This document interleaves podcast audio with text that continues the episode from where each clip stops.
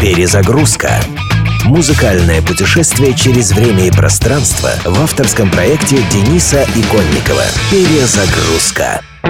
В конце 60-х голландская группа из Гааги Shocking Blue пользовалась определенным успехом у себя на родине, но звезд с неба не хватало. А в 68 году и такое существование оказалось под вопросом. Вокалиста Фреда де Вилде призвали на срочную армейскую службу. По счастью, на одной из вечеринок лидер группы Робби Ван Левин услышал пение Маришки Вереш, дочери венгерского цыгана и немки русско-французского происхождения. Маришка стала секс-символом группы Shocking Blue, но именно что символом. Главным ее условием при вступлении в группу было никаких отношений с музыкантом музыкантами. Позже, когда Shocking Blue уже стали номером один в Америке и во всем мире со своей шизгарой, она сохраняла застенчивость, наивность и ранимость характера. Известный своим вспыльчивым нравом Ван Левин бывало повышал на нее голос. Она в слезах бежала звонить маме. Мама связывалась с менеджером. Менеджер звонил Ван Левину и угрожал судебным разбирательством. В такой непринужденной и дружественной рабочей обстановке Shocking Blue сделали блестящую карьеру, став самой известной в мире рок-группой из Нидерландов. В поздних интервью Маришка вспоминала «Я была просто раскрашенной куклой, никто не смел ко мне и притронуться. Это сейчас я стала более открыта к общению с людьми. Long and Lonesome Road – долгая одинокая дорога. Одна из лучших песен группы